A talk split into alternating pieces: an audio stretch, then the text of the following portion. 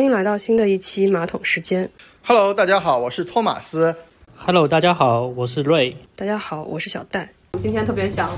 用两期时间来聊一聊关于机器人这个话题。随着小米机器人新闻火起来，好像另外一个世界网红马一龙也有相关的新闻出来。从资本市场来说，二级市场最近也有一些机器人概念表现的不错。我我特别看了一下那个小小米那个宣传片，我觉得特别特别特别好做的。就为什么这有有一种震撼？因为可能这是这个一小步，可能是人类进步的一大步是吧？对，可能是这样的一个概念啊。就可能我们看这件事情的角度会稍微有一点差。我记得好像是网上的槽点说，呃，在雪球上有有人问方丈什么，这对，有人问方丈说怎么看好这个机器人的人形机器人这个市场，然后方丈说。我不是很确定有没有这个市场，就是其实我也有这个类似的问题。呃首先，我觉得这个仿生机器人，这个这个可能是我们最终的一个目标。嗯，包括那个人工智能化，嗯对吧？这肯定是未来的一个目标。那呃目前我们所看到的，包括那个小米发布的，包括那个特斯拉发布的，那其实它代表的是说整个那个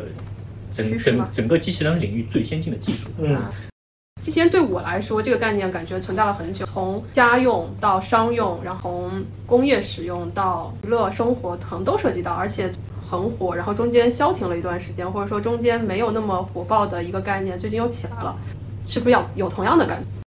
我今年那个上海疫情的时候，我买了一个扫地机器人。其实有家里有扫地机器人还挺多的。就是我买之前问了一圈，大家的反馈其实都是挺积极。它虽然有一些缺点，比如扫地机器人没法把角落扫得很清楚啊等等，但是基本上来说，使用的体验还是比较好。就我觉得对相对来说比较年轻的人来说，就会觉得比较干净。但是呢，确实也会有一些问题，就是它有的时候会碰到一些极端情况，比如说翻车啊，嗯，被一些什么线卡住啊，不是那么智能的地方。但我觉得很妙，就是大家提到机器人，我其实机器人是相对高端制造，或者说就直接一聊机器人会第一反应是扫地机器人。实际上我刚回顾了一下，最早的一代扫地机器人大概是二零一五年或者是一四年的时候就火了一波，那个时候还什么叫 iRobot 之类的。嗯然后我记得那个时候还有很多朋友是代购。我曾经很沉的在行李箱里头帮人装过一个回来，我印象特别深。但是那个东西其实那个时候它整个的扫地的效率，还有它就是没有什么智能智能 map 啊等等这些好像都没跟上。现在其实也是个圆盘，但只不过说它的参数上比以前好。但是不是还有什么洗拖一体啊？就感觉智能很多。这这这是什么吸力啊，什么拖地的力气啊，然后续航啊，然后它那什么自动建模的，就你房间的这种三维三维建图的能力比以前强。其实都是参数上增强，其实功能跟原来初代没有什么区别，只不过说在每一个环节上都比原来强很多。说家用好像我们聊下来，为什么我刚刚觉得说机器人在我之前很长一段时间印象都是偏科研或者偏工业使用，因为大部分的机器人还没有成为人形状或者仿人的那个样子对。对对之前，大部分你是看到工业制造里头会用到，还有就是军用转民用的时候，它去帮助比如说运输啊。哎运输或者是军队里嗯头。它有那种仿真的意志，让你拥有很多科幻片里头的能力吧。所以在我的印象中，机器人是一个一直在科研领域或者说在小众领域使用的一个东西。这从我的感知上来讲，就可能有几个阶段。第一个阶段是那个机器人在科幻片里面，嗯啊，对对啊，星球大战，对吧？应该是小时候那个特别印象深刻的。是那第二个呢，其实我一个印象比较深刻的就是说，那个一五一六年我去参观那个宝马的那个生产工厂，嗯嗯，啊哇，那个那个那个大的机械工业上的大的机械臂，哇，全全自动化的。嗯，我看那个特斯拉纪录片里也是，它那个工厂非常的这个其实嗯对我对整个这个机器就是自动化生产这个这个这个领域可能是蛮震撼的。对。对那另外一个比较震撼的就是那个，就像那个刚刚托马说的那个，就是扫地机器人这个概念，因为这个可能走到家里面来了，嗯啊，到融入到我们生活来。那最近可能比较一个火的概念就是，就像刚才说的，一开始雷布斯发布的那个呃仿生机器人，嗯哇嗯，长得跟人一样，这个可能好像是小时候那个科幻片的实现了。啊，这个是我对整整个机器人的一个差不多一个认知啊，这个这个当然或多或少那个新闻里面各种信息，可能刚才一开场的时候说到各种科技公司啊，就发布的各类的一个机器人就比较多啊，也是功能各异，包括什么空翻呐、独立行走啊，对对对对这个更多智能化的这样的一些，就是可能未来可以看到说应用在各个领域、各个场这个场景下的啊，这种机器人可能会越来越多。好像每年也还有什么机器人大赛，而且日本、德国是我印象中在机器人领域就是技术啊什么都非常。较先先先进的这样。对对对，你经常看到，包括日本整个，就它还不光是那个机器人的硬件行业，或是游戏产业相关度极高的，对吧？对，那个可能我们这这这群人可能会更关注的，比如说像那种机器战士啊，嗯像高达，嗯对对对对对，你想一下，对吧？都就是是嗯电玩的，然后包括就就是仿真还有机器人领域，你说除除了硬件很重要的软件相关的，就是你的视觉，然后你的这个感知，还有对对对对，所以我就觉得这个概念。就跟我们之前聊新能源一样，我也是觉得啊，好大的一个词。然后如果你要去投资这个行业，感觉无从下手。随便一个新闻好像又火了，但是这个概念火了，是不是跟你自己的自己的投资标的有关？就不太清晰吧。所以，瑞，你从你关注来说，你觉得它应该是怎么样的一个，怎么去找的？其实这样，就是说，第一个还是从那个一个市场的一个信息啊，嗯市场的信息看到，就是说，如果说我们一直在关注一些那个前沿科技的话，去年有一个，今年也有，就是说亚马逊的一个一个一个仓储的一个一个一个一个视频，它它已经完全实现整个在整个它的一个仓储过程当中全自动化、全机器人的这样一个搬运也好，就装装柜也好等等的这这一系列的，它没有人工化。那这个这个视频我其实看了以后，就是说挺震撼的。它等于说把在这个领域里面，就是它直接就是完全去去人工化了。那个包括像今年也是那个亚马逊这边也是就是发布了新一代的一个整体的一个仓储机器人，这这是一个市场上的，包括它的那个特斯拉有机器人，啊小米也发布了，包括那个波士顿动力等等，包括一系列的，就是市场上这类的新闻很多，就是说明这个技术呃在前这个技术上一直在进步，一一直在说实现整个民用化的，包括。我们去餐厅吃饭也好，有那个点餐机器人，嗯，我们包括我们现在楼下有那个消毒机器人，对对对。对，就是很多很多这样的一些场景，越来越多在我们生活中发现了。第二个呢，其实说政策，我们从政策里面来看，在中国来看的话，呃，有几个政策也是一个重要的年份，二一年。二一年，国家对整个机器人来讲，就提出了很多政策性的这种纲领性的文件啊，比如说二一年十二月份有一个啊“十四五”的机器人产业规划，包括后面又发布的《中国制造二零二五》，就是工业化四点零啊，包括关于促进机器人产业健康发展的通知。那这个二一年也可能反映在整体的一个那个资本市场啊，我们永远知道，就是说聪明的钱在往哪里走，他们可能会最先感知这个市场的一个一个暖度。你刚刚是说二一年，但实际上就是我们在聊资本市场，应该不光是二级市场，我印象中一级市场可能更早就在。呃，主要是在那个整个一级市场，其实机器人可能就是，也就是前沿的话，就是很多创业的也好，很多公司其实布局的很早很早，对对对对对很早，就是整个在一级市场的话，也是二一年这个年份，就是说关于这个产业资本进入这个市场，可能就是说更多是加速了。啊，呃，有这样一个数据啊，就是说，比如说二一二一二零一六年啊，二零一六年看到这样一个数据，说，比如说整体这个这个市场的一个投资规模在三百亿左右，啊，一九年是四百五十亿，大家可以看到这个三年的一个、哦。一个增长相对会比较慢的，二一年直接是八百多个亿。一个，那这个市场其实对这个产业也有预估，比如说到二零二三年可能要将近一千四百亿，可能在八百亿的基础上，我又得翻个倍，这个翻倍的速度真的还是挺快的。当然还有一个预估啊，就是人家好多咨询公司，包括一个产业内的一些预估，到二零二三年可能这是一个那个万亿级的市场，万亿级的市场。那这个市场其实它很大，呃，它聚焦的一个内容，或者是它的一个机器人的整体的一个应用，嗯，也特别的广泛。对，因为就像我们刚刚聊的，实际上我们从最开始在聊说，不管是电影里头的，然后最早最就我们看到实际使用的案例都是工业自动化，特别是像亚马逊还有国内的这些制造业，特别你刚刚说到工业四点零，也是前几年一级市场。或是二级市场也相对比较火的一个词，就是大家意识到说，机器人本身在提高效率、代替人工、降低成本上是有非常大的空间的。但是，就是你刚刚给的那些融资数据，是也是给了我们一个比较明确的一个思路，就是虽然这个词我们听到很早，而且多多少少它都一直有一些市场案例或者是投资的方向，但实际上，相较你后面说的那些数字，前面那几年的投资还真的是就是偏对小小金额的了。刚刚就说到，就是因为这个市场或这个词涉及到的概念特别多，那即使它达到了万亿市场，也是会你相对会有些分散度吧。对它这个可能我们要去也就分看一下整个像，比如说机器人，我们从假假设我们从一级市场去，大家在做一些企业的时候，这他们做的那个机器人的分类是什么？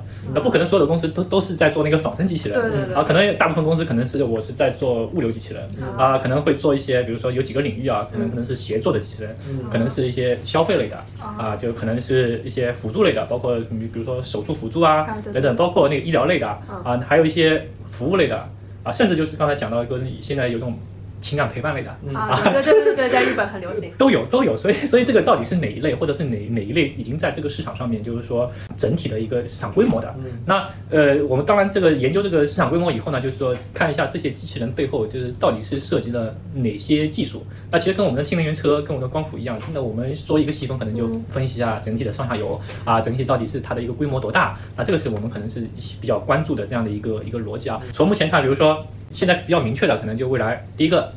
就我的那个工业的机器人，我替代人工的。其实，在上海大家可能是没这种感知，但是在那个三四线城市啊，用工荒是吧？用工荒，哇，这个招工实在太难了。对对对，特别是年轻人招工的也很难。像这类未来很多的一个加工的领域啊，特别是一些就是机械化的操作加工的领域，对对对其实未来都可以实现那个机器人。那我理解，也就是说，首先可能在整个机器人投资，或也就是真的工业四点零和这些工业化上使用到的生产的自动化，然后去人工这一部分。一直以来都在投入，而且投入量有可能跟一般的用户不是那么贴近，因为更多是 to B 端的对对对 B 端的这样的一些应用啊啊。第二类的话就是说，比如说我未来可能叫辅助到人工的，就是手术特别精密的，其实都是机器人化、电子化了啊。这个是包括比如说，呃，我印象深刻啊，可能自己研究过，就是那个就是那个叫切切角膜，就眼睛的手术，眼睛就是它可能一个机器啪一照，嗯啊，这个是类似这样子的一种模式啊，包括有些辅助的一些机械臂嗯啊，就这样辅助操作的啊，在未来是这样的一个辅助领域，可能会也是提高我们的一些人不能所做的一些效率问题啊。第三块其实将刚才讲到的，就是说一些新兴的，包括那个我们的就是特别火的，现在我们关注的仿生机器人啊，仿生机器人它它的未来的应用在哪里？可能呃并不特别好说啊，就是说它可能更加一种创新的一个场景，但它是属于比较前沿的，它肯定是有需求的，比如说情感类。情感陪伴，嗯对吧？对未来的人可能会觉得越来越孤单对，啊，越来越寂寞。他在家里需要有一个哎机器人来陪陪你，对对吧？可能吃饭的时候陪着你坐在对面，嗯 啊，这这是一种这种这也是一种需求。那这我我个人觉得这个在未来的一个场景里面，还是挺有可能。有可能的。这个这个其实跟那个科幻片里面很多前沿的电影里面其实都都拍到过这样的一些场景。那我觉得这个是符合人性的，那它肯定有一个市场需求啊。我我之前看那个特斯拉的半年报，今年的九月三十号它的 AI Day 嘛，它去年是找了个找了个真人来模仿那个机器人来尬舞嘛，说今年九月三十号是真的是有一个测测试的机器人哦会有一个 demo，然后呢，他的计划是说。二零二三年会量产，就是我们上次聊新能源车的时候，特斯拉电动车这个发展历程，其实是从它第一次发布，其实对对吧？其实有很长的一段时间，就是说就说如果说它真的是二零二三年真的出厂它第一个机器人的话那，是不是有可能说这个周期真的要就是因为产业发展，然后再到我们就二级市场投资能够赚钱？最终是那个人在生活中能够接受，啊，对，那还有很大消费端能够接受，这个可能需要一个对，但我又在想说，是不是有可能说这个时间没有那么长？我也看了一些关于产业的介绍，说那个特斯拉的机器人其实就是把它车上的所有的东西放到人里面，它那个头就是它的那个自动驾驶的 FSD 的东西，完了胸部那个芯片就是它车上的芯片，然后它可能不太一样的技术就是什么人的一些关节啊，然后移动啊这种是有不同的技，但其实就我觉得就是如果说把人印上去，它这个脑就是这处理系统跟车是一模一样的，那有是不是有可能说，如果是新能源发新能源车发展用了十几年，是不是可能这种机器人就相对来说会会更短一点？因为因为这个是这样的，就是说那个仿生机器人啊，大家也可以看到为什么说那么多互联网车企在下场做这个 机器人这个概念、嗯啊，那因为可能很多就是这个仿生机器人跟那个智能化的车，嗯这两个领域其实是协同性的，嗯嗯嗯嗯那它可能这个这个技术是协同发展的。包括刚才讲到的它的那个视觉，嗯。视觉其实跟那个自动驾驶啊，跟跟跟那个车的视觉可能是保持一致的，它的那个雷达系统啊，它的那个啊 VR 啊，嗯，那另外一种呢，就是说它的一些传感器、导航系统。嗯。等等的，我我个人觉得就是说相关性非常强，可能就是一个产业链的关联。哎，就是我个人觉得说，呃，新能源车也好，包括我们刚刚聊的扫地机器人也好，甚至可所谓的仿真机器人，如果你把它纯粹的或者说没有人类情感大脑的这部分处理的。我觉得它们可能相关性很像，因为从视觉，它其实就是机器人，呃，你扫地机器人也好，新能源车也好，它其实靠的都是它的传感器对周围环境的一个反馈。嗯就像动物，比如说蝙蝠，它靠的雷达这样反射告诉它的定位。那对于仿真机器人，你从车变成机器人，其实它只是从平躺变成直立嘛。但是你觉得到消费层面去使用或者商业化，甚至刚刚说到的一些情感陪伴这种辅助场场景下的这些前景，我觉得难点反而是怎么让这个仿真机器人它有一定的人的思考方式。这个其实是很多一直在互联网行业大家看到所谓的